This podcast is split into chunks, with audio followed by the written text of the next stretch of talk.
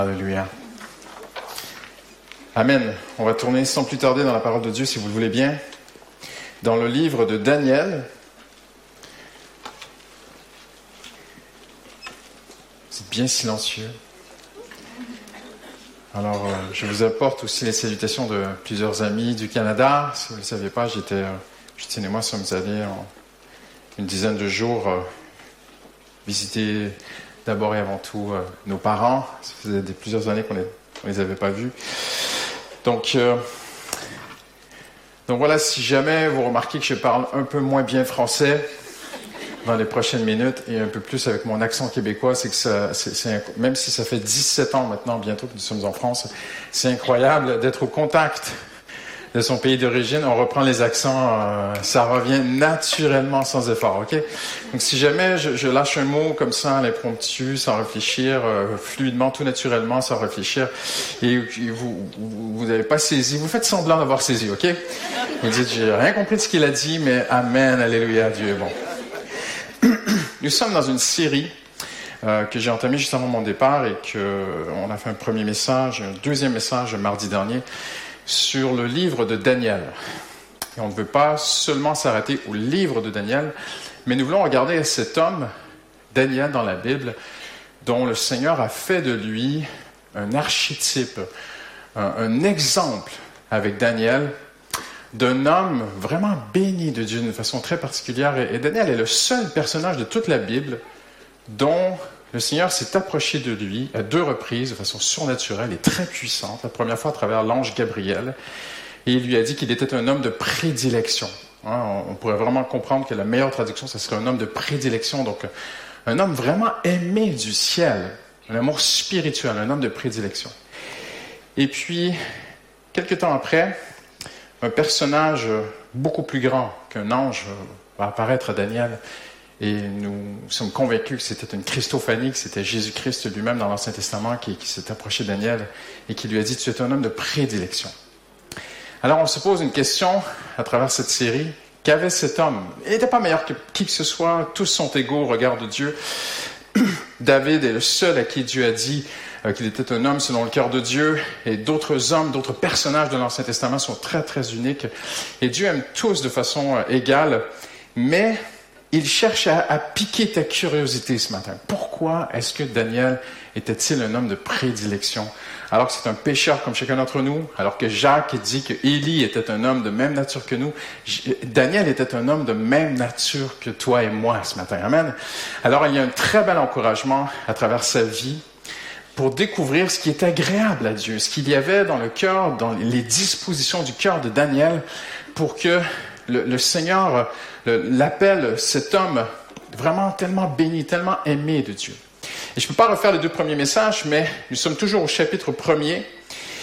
Et nous découvrons que Daniel arrive à Babylone, il est certainement un adolescent ou un jeune adulte, mais il est très très jeune. Et nous savons qu'il a tout perdu il était de rang royal, il était de famille noble, et il est passé de la royauté à l'esclavage. Il a tout perdu. Il a perdu son peuple, il a perdu la capitale, il a perdu Jérusalem. Le temple sera plus tard détruit, pas tout de suite quand Daniel, pas à l'instant où Daniel sera déporté, mais plus tard dans sa vie, il va apprendre de loin que même la, la maison de Dieu a été détruite. Et tout ce que Daniel a perdu, lorsque Nebuchadnezzar, l'empereur, et si vous aimez l'histoire, je vous encourage même à aller au Louvre, parce que vous allez voir, des, euh, il y a une galerie consacrée à Babylone au Louvre, dans laquelle il y a de vrais objets de la vraie époque, du vrai Nebuchadnezzar. Tournez-vous à la personne à côté de vous et dites-lui ce que le pasteur dit, c'est vrai. Il n'arrête pas de dire le vrai Nebuchadnezzar, le vrai Louvre, la vraie Babylone. Donc ce sont de vraies, vraies, vraies choses. Et Nebuchadnezzar a mis sur Daniel le nom de son Dieu, de la divinité babylonienne. La plus grande divinité babylonienne, c'est Bel. Et Bel représente Satan lui-même.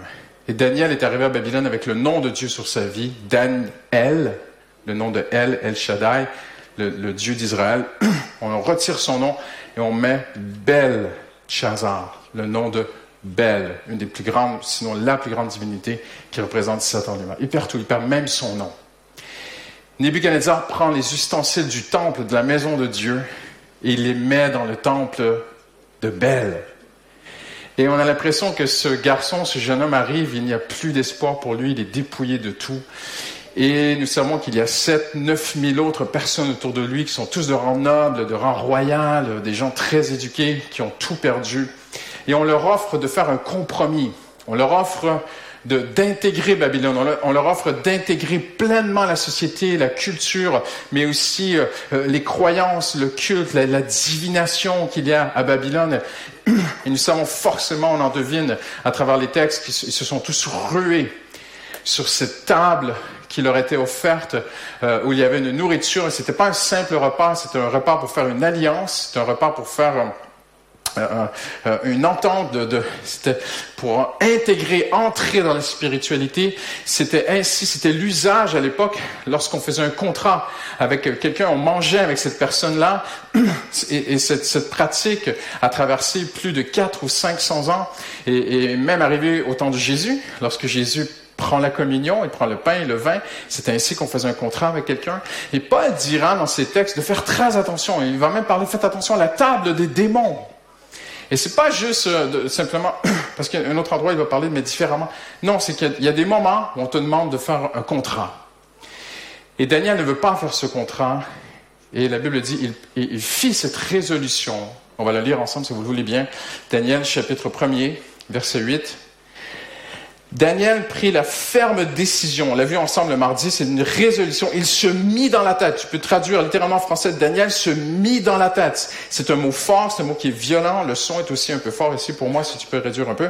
C'est un mot qui est violent, qui signifie mettre en place, se fixer, devenir entêté, devenir têtu. Daniel était un homme têtu. Là, vous allez dire, ah, pasteur, il faut pas que mon mère entende ça. Mais oui, Daniel était un homme têtu dans le bon sens résolu de ne pas se souiller avec ces mets qui lui étaient présentés. Qu'est-ce que ça veut dire? Ça veut dire tout simplement que Daniel avait déjà pris une décision avant d'arriver à la table. C'est pas à la table qu'il a pris la décision. La décision a été prise avant. Elle est challengée, elle est défiée, elle est confrontée par un compromis. Et Daniel dit non, pas de compromis. Je ne veux pas manger cette nourriture.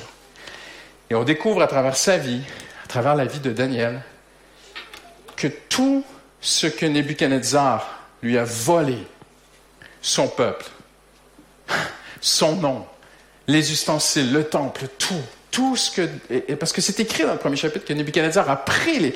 Et en prenant les ustensiles du temple de Jérusalem et en les mettant dans son temple à Babylone, c'était une proclamation des Babyloniens disant, Notre Dieu bel est plus grand et plus fort que votre Dieu. En changeant le nom de Daniel pour Belshazzar, Nebuchadnezzar proclame Mon Dieu est plus fort que ton Dieu. Et j'aimerais vous parler d'une seule chose ce matin la puissance. Il y a quelque chose encore plus puissant que tout ce que Nebuchadnezzar a fait. Et là, si je dis Dieu est plus fort, vous allez tous crier Amen. Mais je ne vais pas dire Dieu est plus fort. Parce que je vais vous faire réfléchir. En fait, bien sûr que Dieu est plus puissant. Dieu est au-dessus de tout. On chante un très beau chant qui dit euh, Ce nom est si merveilleux qu'il n'a pas de rival. En fait, le Seigneur Jésus n'a pas de rival. Il ne combat même pas. Il est au-dessus de tous les combats de notre Seigneur. Mais Daniel, lui, il est vraiment au fond du trou. Lui est sur le terrain du combat, Daniel. Daniel va prendre une décision qui va tout renverser. Et Daniel, en se consacrant à Dieu, va récupérer tout ce qu'on lui a volé. Il va récupérer son nom. On peut le voir à travers le livre de Daniel. À la fin de la vie de Daniel, regardez bien. Au début, ça dit Daniel qu'on appela Belshazzar. Plus tard dans le livre, il est écrit Daniel qu'on appelait Belshazzar. Et un petit peu plus tard, ça dit Belshazzar qu'on appelait aussi Daniel. Voyez, ça commence à changer. Et à la fin, c'était Daniel. Il n'y a même plus de Belshazzar. Et Daniel va tout récupérer, tout ce qu'il a perdu, à cause et grâce à la puissance d'une seule décision. La décision de se consacrer à 100%, sans compromis, à Dieu. Je vous le dis ce matin, je vous le dis vraiment avec beaucoup d'amour.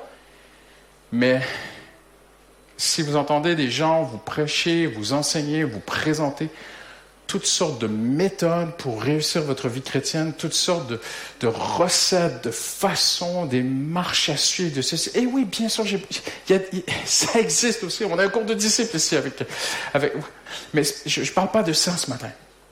À un moment donné, on peut en venir tellement aux méthodes religieuses qu'on fait de l'ombre au vrai message de l'Évangile. Et le cœur de l'Évangile, c'est que toute la puissance de Dieu se manifeste, est prête. Dieu est sur les starting blocks ce matin. Dieu, lui, il est au rendez-vous, il n'est jamais en retard. Et Dieu est prêt à déployer toute sa puissance pour t'aider. Mais il attend une décision, une vraie consécration. Il n'y a pas de zone démilitarisée. voilà, je, je perds mon français. Il n'y a pas de zone neutre, comme disent les Suisses. La Suisse neutre, ça n'existe pas, mon frère, dans le royaume de Dieu. Il n'y a pas de pénombre avec le Seigneur. C'est noir ou blanc, lumière ou ténèbres, le jour ou la nuit. C'est le royaume de l'ennemi ou le royaume de Dieu. C'est avec Dieu à 100% ou sans Dieu à 100%. Et ce sera l'éternité sans Dieu ou l'éternité avec Dieu. Il n'y a pas de in-between. Vous voyez, je suis en train de perdre mon français. Il n'y a pas de entre-deux. Et quand une décision est prise dans le cœur d'un homme ou d'une femme de dire, je veux vraiment marcher avec Dieu à 100%, Dieu lui donne tout ce qu'il a perdu. Et Dieu restaure tout, spirituellement bien sûr. Alors, j'aimerais regarder avec vous ce matin, qu'est-ce que la consécration? Mais j'aimerais dire en introduction, par ta consécration, tu accèdes immédiatement, dites avec moi immédiatement. Immédiatement. un peu dit, mais ça, ça viendra. Gratuitement et entièrement au bénéfice et aux bénédictions de Dieu. Lorsqu'un homme ou une femme se donne à Dieu, immédiatement, il n'y a pas de grade, il n'y a pas d'échelon, il n'y a pas de... Voyez-vous, on, on, monte pas, on ne monte pas en grade en faveur de Dieu. On est soit pleinement ses enfants, ou soit on l'est pas du tout. Soit tu es pleinement à Christ, pleinement consacré à Christ, et là, tout est pour toi. Ou soit tu l'es pas. Et parce que Daniel prend cette décision, eh bien, il accède immédiatement. Et on le voit à travers le texte. Parce qu'il dit au chef des eunuques, il lui dit, je ne veux pas manger ça. Je ne veux pas. Et le chef des eunuques dit, tu me mets à mal. Et le verset juste après, ça dit, Dieu, Dieu l'aida. Daniel prend une décision, je me donne à 100% à Dieu, et Dieu est au rendez-vous. C'est immédiat. C'est instantané. Lorsqu'un homme se consacre à Dieu, il accède immédiatement. Il accède gratuitement. Tu n'as pas mérité le secours de Dieu. Tu es adopté, tu es un enfant de Dieu, tu es réconcilié avec Dieu, tu es son fils, tu es sa fille. Alors Dieu prend sa position et son identité de père envers toi. Et comme un père qui entend son enfant crier au secours et qui vient, on parle de bon papa en passant, mais comme un père qui, qui, qui prend ses responsabilités de père, si son enfant dit au secours papa, il est là. Et Dieu est là immédiatement pour ses enfants. Et Dieu est là gratuitement pour ses enfants. Et Dieu est là entièrement pour ses enfants. Alors, pour Daniel et pour celui et celle qui se consacrent, il devient au bénéfice. Tous les bénéfices, pardon, et toutes les bénédictions de Dieu sont là pour lui ou pour elle, entièrement, gratuitement et immédiatement. J'aimerais regarder avec vous ce matin, on n'aura pas le temps de faire toutes les, ces vérités, mais on va continuer mardi soir, sept vérités sur la consécration. Premièrement, la consécration c'est la décision d'appartenir pleinement et uniquement à Dieu. Ça ne peut pas être plus simple. Et ça, c'est une décision, c'est une question que chacun d'entre nous ce matin, on doit se poser. Est-ce que j'appartiens? En fait, tout le reste, il n'y a plus de problème. Et, et, souvent, on se pose plein de questions, mais Seigneur, pourquoi? Pourquoi? Pourquoi? Pourquoi? Pourquoi? Pose-toi un seul pourquoi. est-ce que je lui appartiens pleinement? Est-ce que je fais des deals avec Dieu? Oui, je parle mon français, c'est terrible. Est-ce que je fais, est-ce qu'on essaie de s'arranger avec Dieu? Voyez-vous? Ou est-ce que on cherche vraiment à lui être agréable? Parce que la consécration, c'est simplement, c'est une décision que toi, le ciel ne peut pas prendre cette décision pour toi et l'enfer ne peut pas t'empêcher de la prendre, cette décision. C'est une décision d'appartenir pleinement à Dieu, pas à 90%, pleinement à Dieu et uniquement à Dieu. Voyez-vous, le mot consacré signifie rendre sacré. C'est incroyable ce que ça veut dire. Ça veut dire que le jour où tu dis, je veux donner ma vie à Dieu, ce jour-là, tu deviens sacré. Impressionnant, hein? Est-ce qu'il y a des enfants de Dieu ici ce matin? Levez la main. C'est encourageant, il y en a quelques-uns. Tournez-vous à la personne à côté de vous qui a levé la main et dites-lui, tu es sacré.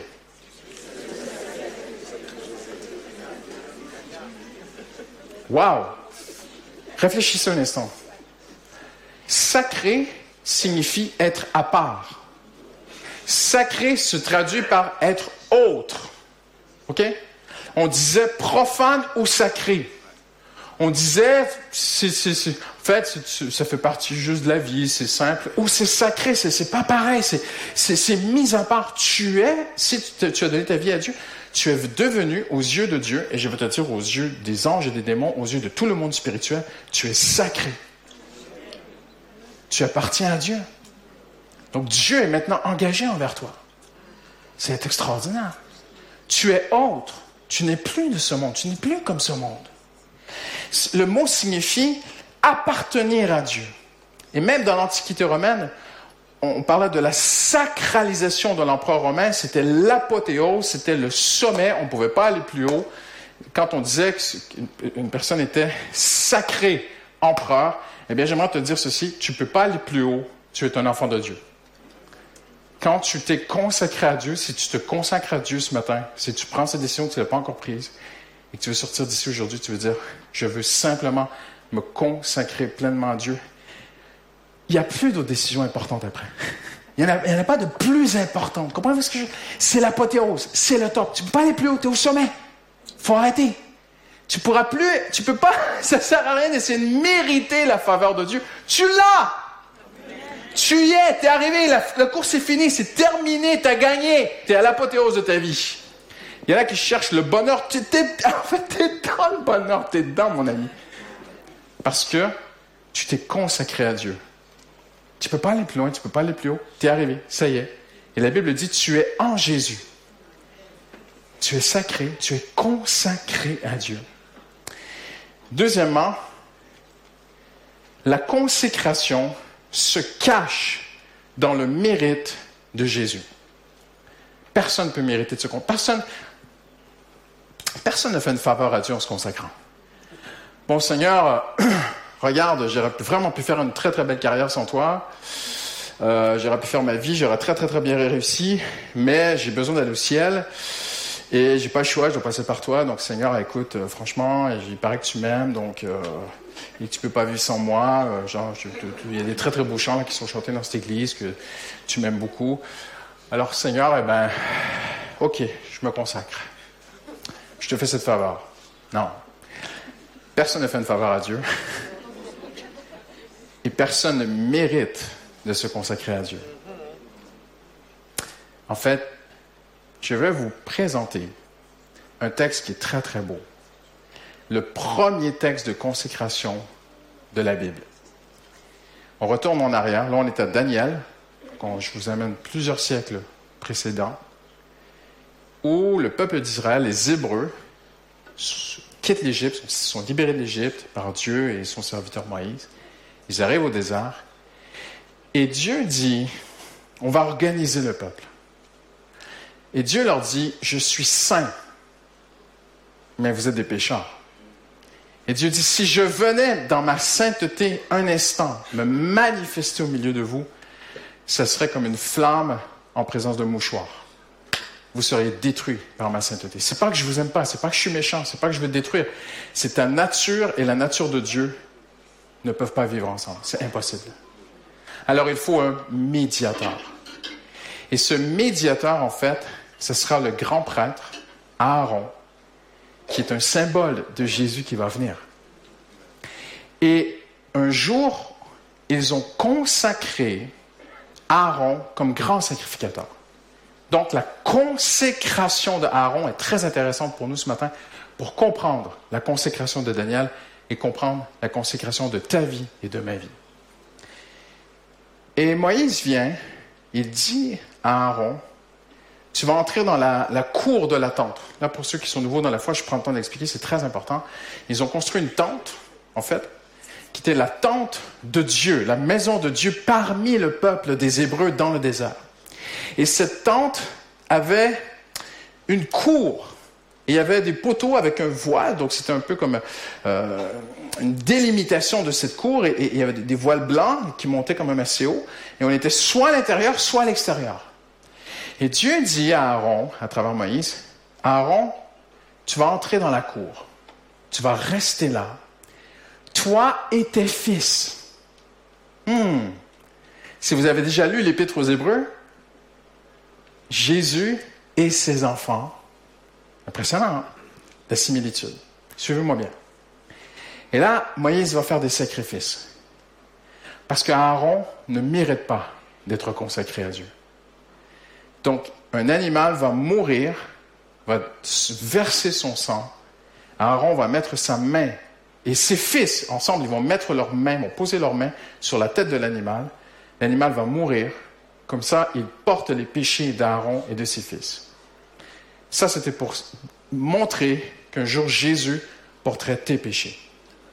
Mais c'était aussi pour démontrer que même Aaron n'était pas digne d'être médiateur.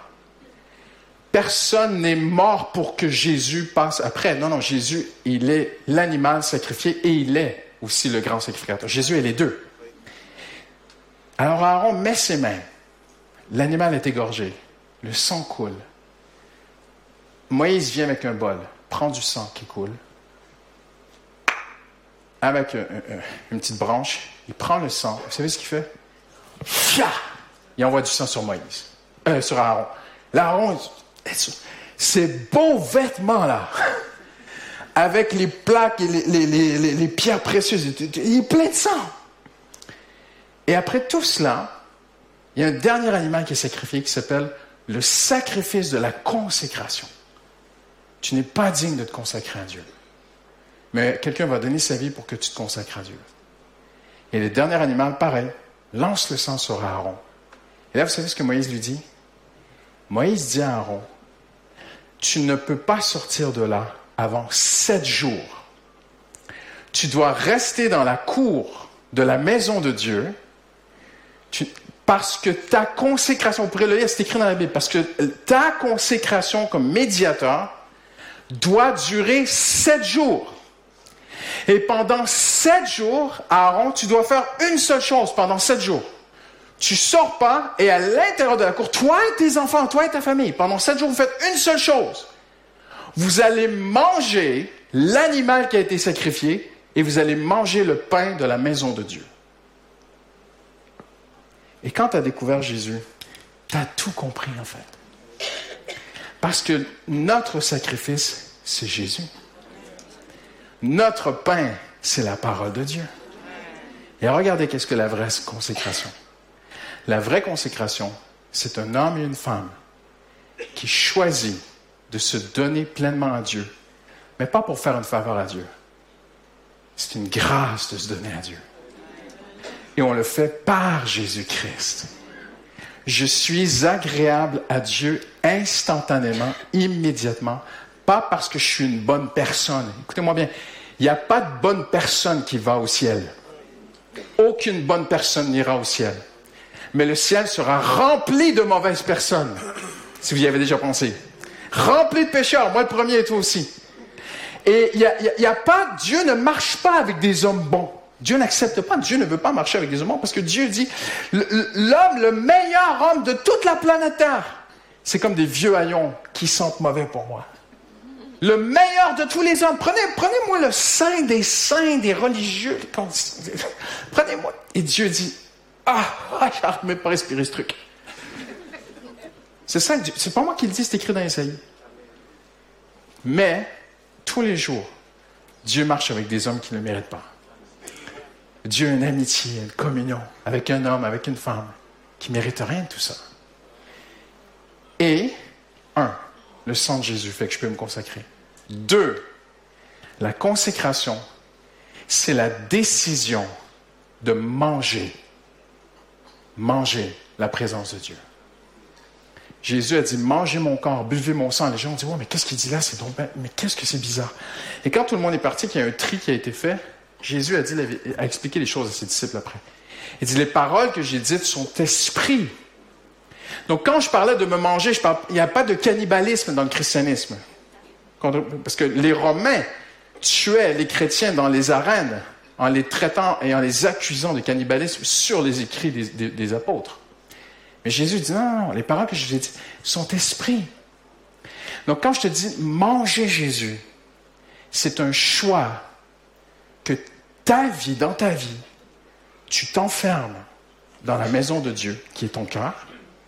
C'est toi le temple du Saint-Esprit. Tu as une communion intime, secrète, personnelle, intérieure, cachée, invisible, ici, avec Dieu. Et tu t'intéresses Dites avec moi, ah ah. Parce qu'il y a des gens qui viennent à l'église, s'intéressent à beaucoup de choses, mais ne s'intéressent pas à connaître Jésus. Hmm. Le vrai chrétien s'intéresse à connaître plus son Sauveur. Dieu n'est pas une machine à distribution de bénédictions pour lui. Où il met des pièces et puis il reçoit ce qu'il a besoin. Et puis après, il s'en va. Non. Le vrai chrétien veut connaître son Sauveur. Et, pour que tu... Dieu voulait tellement certain. Voyez-vous, Dieu est clair. Dieu voulait être certain qu'on comprenne tous l'Évangile. Il prend Aaron et ses fils, il les enferme dans la maison de Dieu pendant sept jours. Il leur dit, pendant sept jours, vous allez faire une seule chose. Vous allez manger la viande, vous allez manger l'animal qui a donné sa vie pour vous. Mais qu'est-ce que c'est clair? La vie chrétienne, la consécration, je vais manger connaître mon Sauveur. Connaître mon Sauveur sera ma nourriture, sera ma force, ça sera mes protéines, ça sera mes vitamines. Connaître Jésus. Et le pain, la parole de Dieu. L'amour pour la parole de Dieu. Et pourquoi sept jours? Parce que dans l'Ancien Testament, sept jours, ça signifie toujours la même chose. Et l'Épître aux Hébreux l'a révélé. Le septième jour, c'est le jour du repos. Terminé.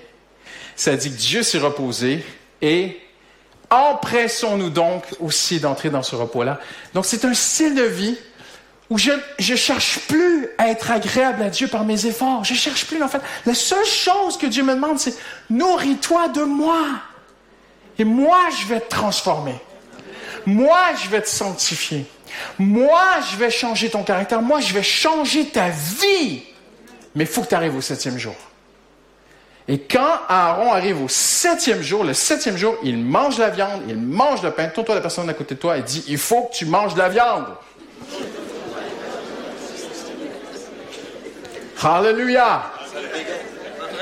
Si vous êtes vegan, Dieu vous aime. Mais il y a une viande spirituelle. Même la parole de Dieu enseigne dans le Nouveau Testament, passez à la viande. Je ne suis pas sponsorisé par les bouchers de France. Mais la Bible enseigne, on ne peut pas rester au lait. La viande, c'est la, la fin de plus connaître mon Sauveur. Et Dieu dit, c'est tout ce que je te demande. J'aimerais vous prendre un par un et, prendre votre cœur et dire, écoute le Seigneur. C'est tout ce qu'il te demande. Cesse de courir à droite et à gauche. Cesse de te questionner si Dieu va t'aider. Consacre-toi. Dieu va t'aider. C'est biblique, c'est ce que la Bible a dit. Et Daniel s'est consacré, Dieu l'a aidé instantanément. Voyez-vous? Là, vous dites, non, mais peut-être, mais pasteur Christian, en fait, Aaron, c'est le grand sacrificateur, c'est pas nous, c'est pas moi. Écoutez ce que l'apôtre Pierre dit. Laissez-vous édifier pour former une maison spirituelle. C'est une maison de prière.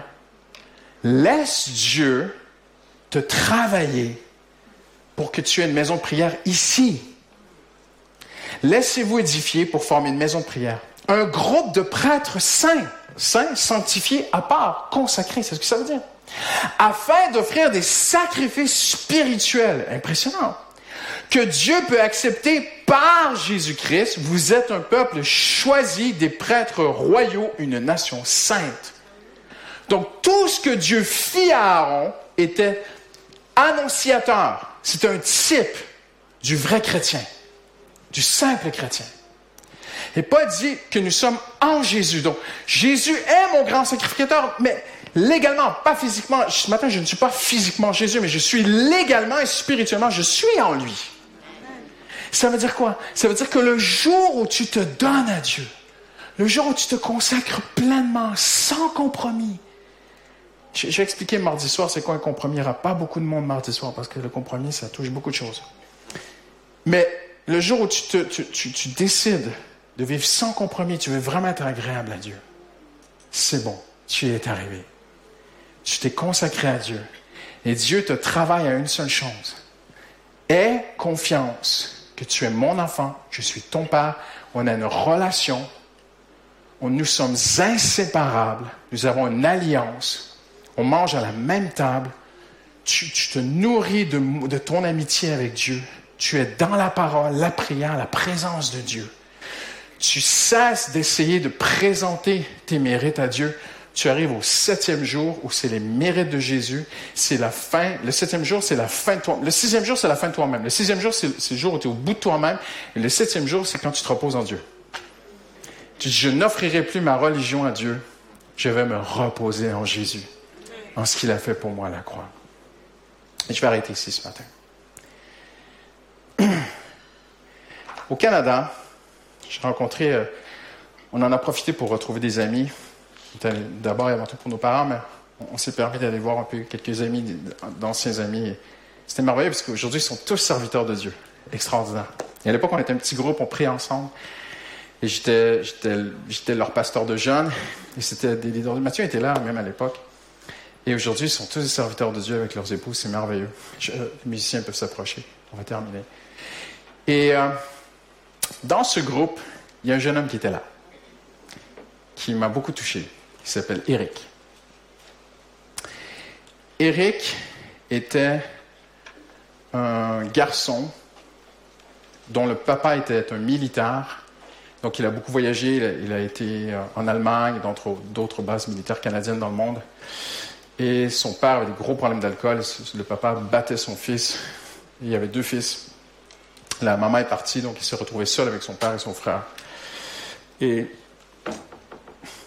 dans son adolescence, son papa, Eric, me racontait qu'il euh, il était tellement habitué de se faire battre par son père que un jour, il était arrivé tout petit dans la cour d'école et comme ça, un garçon a levé la main comme ça.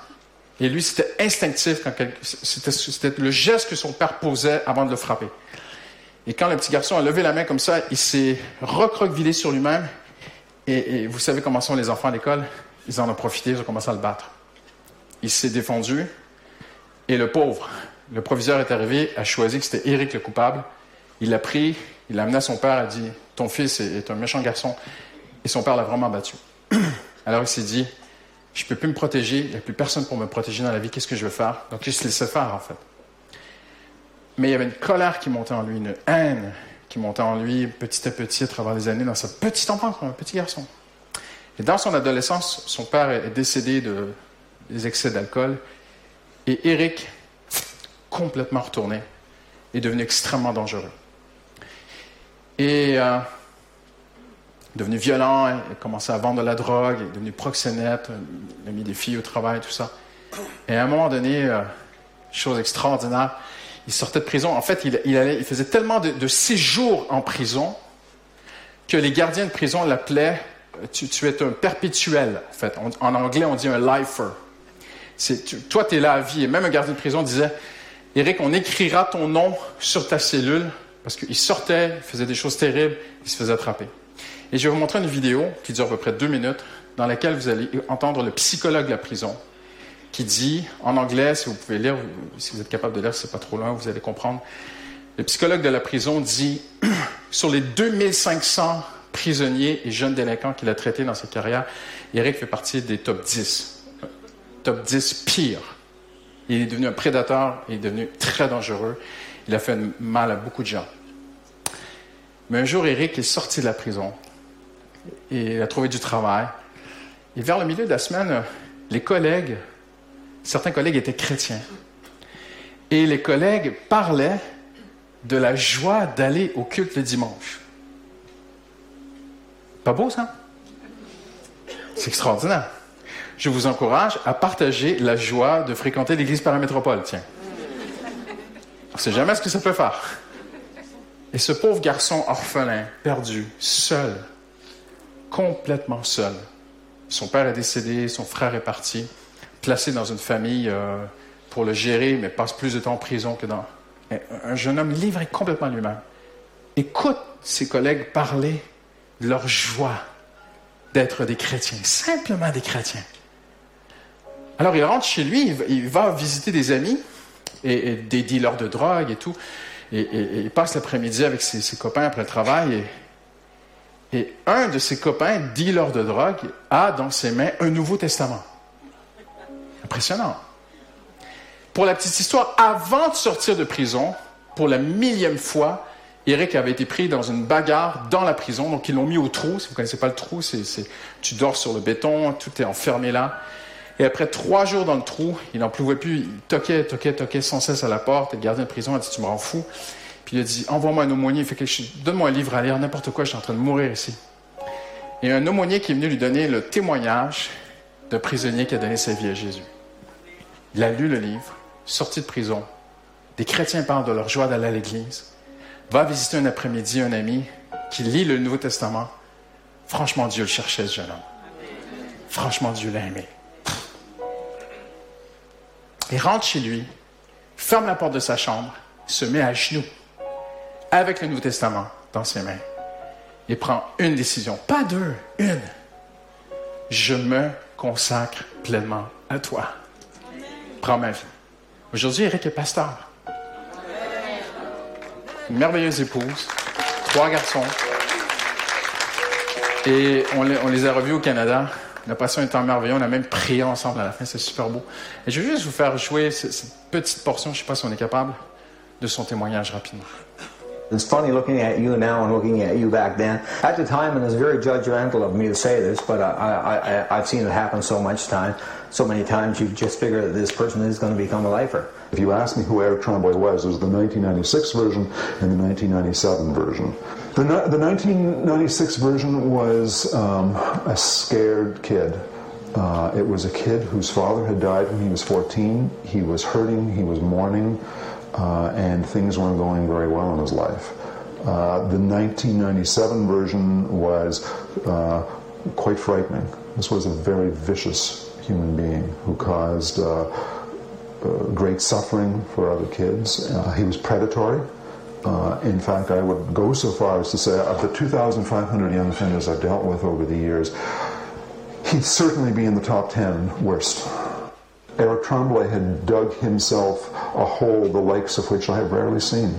That he has come out of this whole is uh, nothing short of a miracle. Nothing short of a miracle. Uh, last week, our chaplain, we were on a meeting on the young offender unit, and uh, the chaplain said, do you, remember, do you remember Eric Tremblay? And I said, oh, yeah, I remember him. And I thought, okay, here it comes. And he's done some horrific thing. Why would he be talking about some young offender he was here, what, seven, eight years ago? He's, he's killed someone, or he's a mass murderer, or he's done something really spectacularly bad. And he said, oh, no, he's in Bible college. what? You've got to be kidding. I mean, it's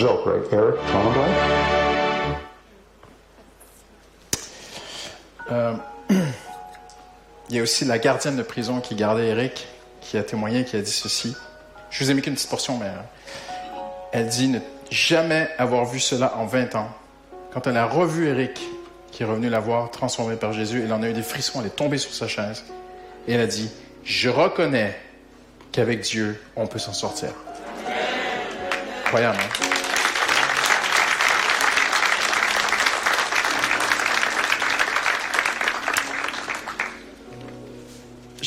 Nous étions avec eux la semaine dernière. 24 ans plus tard, l'Évangile marche toujours dans la vie d'Éric. Parce qu'il y a beaucoup de gens qui disent que la religion, c'est une béquille. La religion, c'est pas une béquille, c'est une puissance pour transformer des vies. Eric a été transformé à cause d'une décision, pas deux, une. Se consacrer à Dieu. On dit parfois en tant que pasteur, on invite les gens à accepter Jésus dans leur vie. C'est une très très belle chose, je ne reviens pas contre ça. Mais c'est peut-être à expliquer ou à clarifier. Parce qu'on peut accepter quelqu'un dans notre vie. Je ne t'inviterai pas à accepter Jésus, c'est plutôt à lui de nous accepter en passant. Mais j'aimerais t'inviter à te consacrer à Dieu. Dieu a pris un, jeune homme dans l'Ancien Testament qui a tout perdu, Daniel. Daniel s'est consacré. Et le livre de Daniel, en fait, vous pouvez dire, mais pasteur, si je pose la question à des chrétiens un peu plus anciens, vous me diriez, ah mais le livre de Daniel, ce sont des révélations des, des royaumes à venir, l'Apocalypse, tout cela c'est vrai. Mais un bon théologien vous expliquera que la première leçon en importance de tout le livre de Daniel, c'est sa consécration. C'est un livre qui couvre les 70 années de Daniel à Babylone. C'est un livre qui, couvre, couvre vraiment toute sa vie à Babylone. Et 70 ans plus tard, voyez-vous, il, était prince. On a fait de lui un esclave. 70 ans plus tard, il est prince à nouveau. Hein. Il est numéro 2 hein, de tout l'Empire.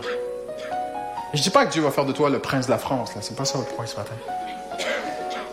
Mais mon point, c'est que le Seigneur se fait plaisir à rebâtir, construire, guérir. Hallelujah. Changer des vies quand il y a une décision qui est prise. Une décision qui est prise. Je me consacre à toi. Alors on va baisser la tête ensemble et fermer les yeux.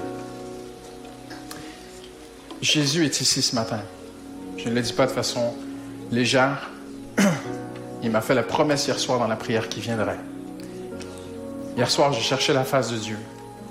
Le Seigneur m'a promis, m'a parlé, il a parlé à mon cœur, m'a dit, Christian, je serai là demain. Je vais venir à l'église par métropole. Et il est ici ce matin pour une personne qui a besoin de se consacrer. C'est très simple. Tu te dis, tu dois avouer, reconnaître, sincèrement, je ne suis pas consacré. Mais ce matin, je veux me consacrer pleinement à 100% à Jésus-Christ. Et le Seigneur va faire le reste. Et si j'ai fait tout ce message pour une seule personne, ça m'a fait plaisir ce matin. Parce que le bon berger quitte parfois les 99 justes et il va chercher un jeune homme, une jeune femme, une personne, un homme, une femme ce matin qui, qui est à la dérive. Et tu dis, je ne sais plus comment je vais m'en sortir. Je ne sais pas comment je vais faire, mais qu'est-ce que je vais faire de ma vie? Je suis je suis au bout de moi-même. Le Seigneur te demande ce matin, fais juste tout me donner. Donne-moi toute ta vie. Consécration à Jésus. Et moi, le Seigneur, je vais faire le reste ce matin. Alors que tout le monde a la tête baissée, les yeux, la tête baissée, les yeux fermés. C'est peut-être pour une seule personne ce matin. J'aimerais juste que tu puisses lever ta main, pas pour moi, mais pour Jésus ce matin. Tu dis, je, je je donne ma vie à Dieu. Je me consacre à Dieu ce matin. Seigneur, tu vois ces mains qui se lèvent. Hallelujah. Je me consacre à toi, Seigneur.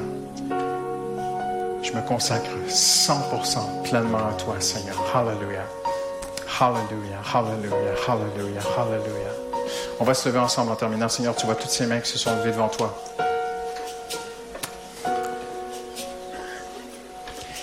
Et j'ai une très belle parole d'encouragement pour tous ceux qui lui appartiennent. Si tu es ici ce matin et ta vie est vraiment dans sa main, fais confiance à Dieu. Il va faire sa part. Il va faire sa part. Et s'il y a un blocage, il faut regarder ici, il faut pas regarder au ciel. Seigneur, pourquoi? Non, non, non, ici. Est-ce qu'il y a quelque chose dans ma vie qui bloque le Seigneur? Mais quand la consécration, elle est totale, les choses se débloquent. Amen. Avant de se laisser, on va juste euh, chanter une prière ensemble, si vous le voulez bien, qui dit, attire-moi à toi, ne me laisse pas. Hallelujah. Je veux tout abandonner. Restaurer notre amitié. C'est un chant de consécration ce matin. Tu peux chanter pour la millième fois, tu peux chanter pour la première fois ce matin, mais chante-le avec sincérité devant Dieu. Hallelujah.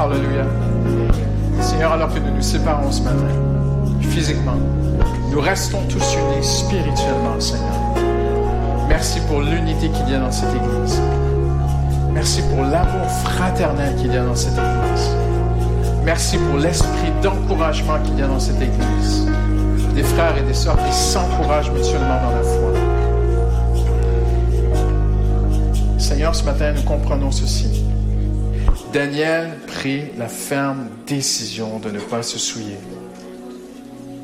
Dieu gagna à Daniel la bienveillance.